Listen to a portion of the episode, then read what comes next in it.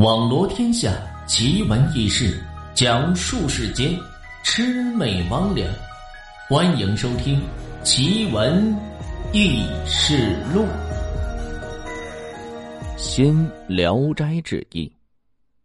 刘家屯呢，有这么个人，叫做刘三。这天对妻子说呀，要到这集市上去买牛。于是吃过早饭之后呢，刘三带上这五十块大洋，就赶集去了。刘三到会上啊，只见着挑扁担、推车的来往不绝，是非常热闹。刘三摸了摸身上的大洋呢，就向着卖牲口的地方走了过去。这个时候，迎面来了一位老道。看这老道呢，有五六十岁，鹤发童颜，手中拿着一把拂尘。他走到刘三的跟前，两眼盯着刘三，上上下下的打量了一番。这位施主，贫道看你这面相，怕是要破财呢。刘三听老道这句话，是信以为真，很是着急，心里想到：今天牲口不满了，还是赶紧回家吧。刘三在谢过老道后，就走到一个没人之处，解下这腰带，把大洋呢缠系在这腰间，这才放心的往着家里走去。快到家的时候呢，刘三是想方便一下，看见这前面不远处啊有一片坟地，于是赶忙跑过去，在一座这新坟头的后面解下这腰带，往地上这么一蹲，就方便了起来。可是这个时候呢，从这座坟头里呀爬出来一只黄鼠狼，咬住这刘三的腰带，又爬了回去。刘三一急呢，急的是裤子也没提，弯着腰就向那个洞。把手给伸了过去，可是这个洞呢，那是相当深，手呢根本就摸不到底。于是便想起这老道的那句话，只能是大叹自己倒霉呢。且说这刘三的妻子王氏吧，做好这午饭，还不见这丈夫回来，这五岁的儿子还吵吵着自己饿了，于是啊，他就和孩子先吃了饭。吃完饭后呢，把剩下的饭菜盖到这锅里，等丈夫回来再吃。约摸着又等了大概一个时辰，这才见丈夫啊是空着两手回来。王氏见丈夫没牵回这牛，感觉很是奇怪，于是就开口问道：“哎，我说你这去买牛的牛呢？”刘三此时哭丧着脸，把这经过向媳妇儿说了一遍。王氏听了也很是心疼啊，但是看着丈夫这愁眉苦脸的样子，只能是对刘三说道：“算了算了，只要你能平安回来呀，那就好。这饭呀，我给你在锅里扣着呢。这炕上还有一碗猪肉，你快去吃吧。”刘三刚走到这厨房里，却见一只大花猫正在那吃着那碗猪肉，这气就不打一处来，心想：“他妈的，这猫你今天也欺负我！”于是伸出手来就要打这猫，猫是喵的叫了一声，逃窜到这房顶上。刘三呢是不肯罢休，弯腰拾起这砖头，照着这猫就投了过去。猫呢闪身就给躲开，这砖头就落在了胡同里。说来也巧，这一天呢，县里的马都头奉命来这刘家屯查案。当他走到这胡同口时呢，忽然从这一家房顶上。就飞来一块板砖，狠狠的砸在自己的头上，顿时是头破血流。他还以为这是遭到坏人的暗算呢，于是捂着流血的头就向县里跑去。话说这吴志县这天坐在县衙内呢，也正在办案，忽然见这马秃头满脸的鲜血，踉踉跄跄的跑进来，也是大吃了一惊，忙问是出了什么事马秃头呢是上气不接下气的说道。呃，财爷，呃，小人在这刘家屯私访案情，在一条胡同里被这恶徒暗算，砸破了头。若不是小人跑得快，恐怕恐怕连这命都没了。知县闻言大怒，命着马都头先将这头给包扎好，便去捉拿着凶手。马都头带上这人马，急速赶往这刘家屯。到了那条胡同口呢，马都头指着这家人说的：“就是这家。”众衙役听了之后，那是一拥而进呢。只见这刘三此时还坐在那生着闷气，衙役们不问这青红皂白，就用这铁链将这刘三脖子上一套，拉着就往这县衙里赶。刘三当时吓得面如土色，大叫冤枉。邻居们也不知道发生什么事谁也不敢阻拦呢。众衙役这个时候押着刘三就来到这县衙内。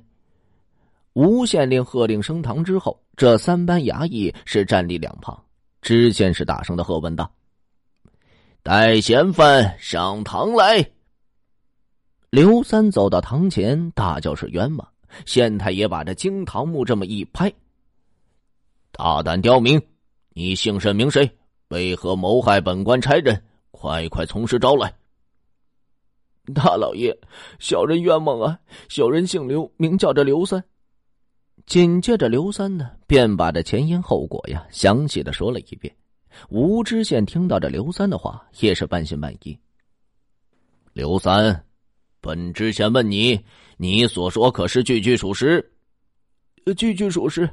好，知县呢马上吩咐着衙役，是打着轿子让刘三领路，要亲自去挖坟查验。刘三呢？领着县太老爷来到刘家屯郊外的那片乱坟岗处，就给站住了。吴大老爷，呃，这就是那座新坟。吴知县呢，马上吩咐着衙役就扒开这坟墓。这时又有一差人来报：“老爷，有位农妇说，这座新坟的主人非要求见老爷不行。”吴知县呢，略微的一沉吟，说道：“让他前来。”不一会儿呢。只见一老妇女哭哭啼啼的走上前来，跪倒在地上，拜见大老爷。民妇抬起头来讲话：“谢大老爷。”这女人抬起头来，知县见这女人有二十四五岁的年纪，脸上呢是颇有几分姿色，但是从她那一双眼睛里能够看得出，她是个精骨之人。知县又开口问道。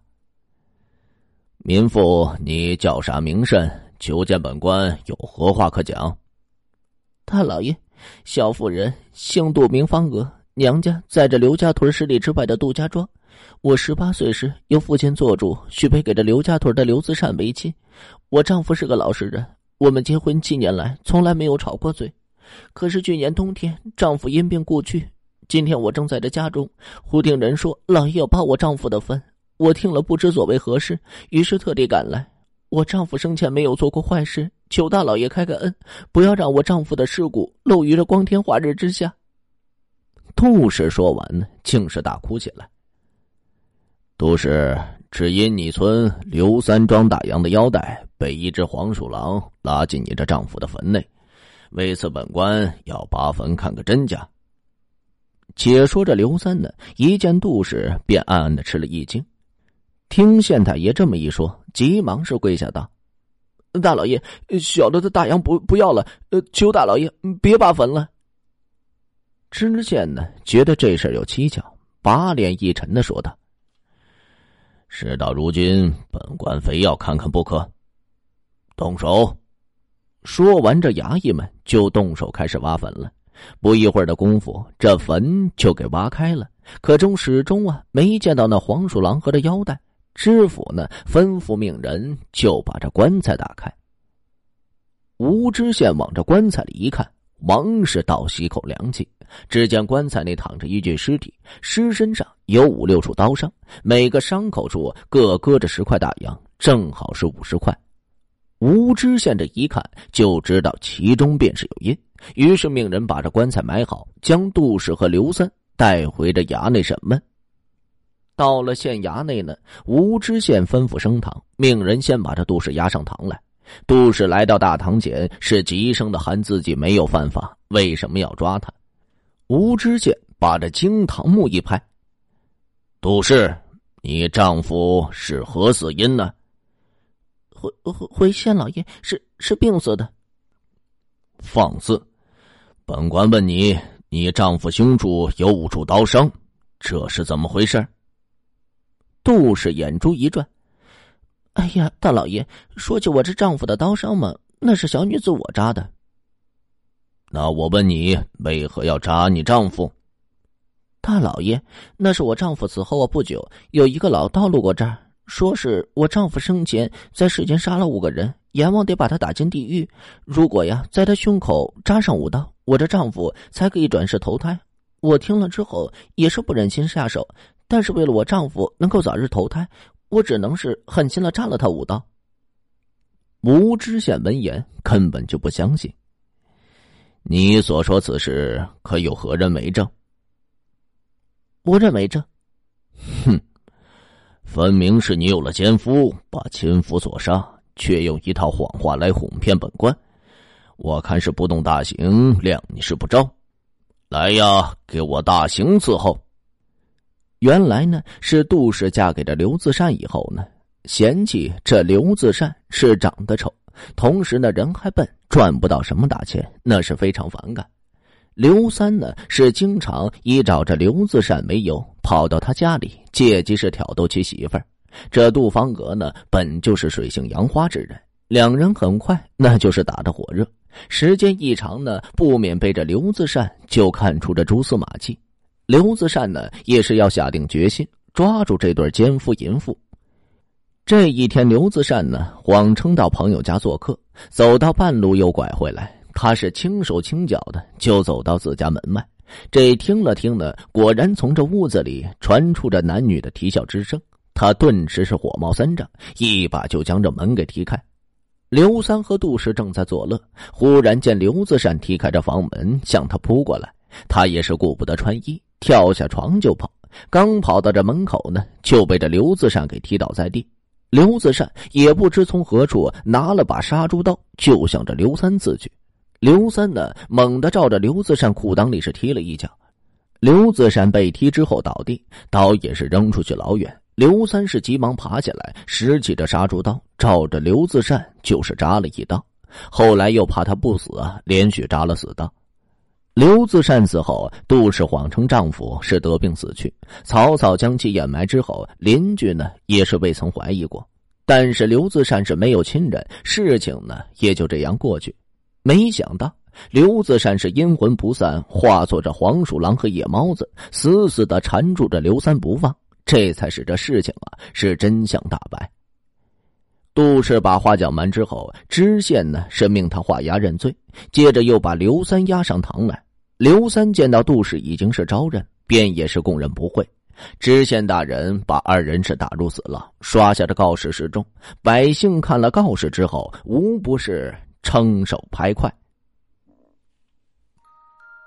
奇闻异事录本集播讲完毕。如果您也有这类的经历或者是故事，需要主播帮您进行播讲的话，或者您想要了解更多故事，欢迎关注微信公众号“梧桐说三二一”，梧桐说三二一的全拼。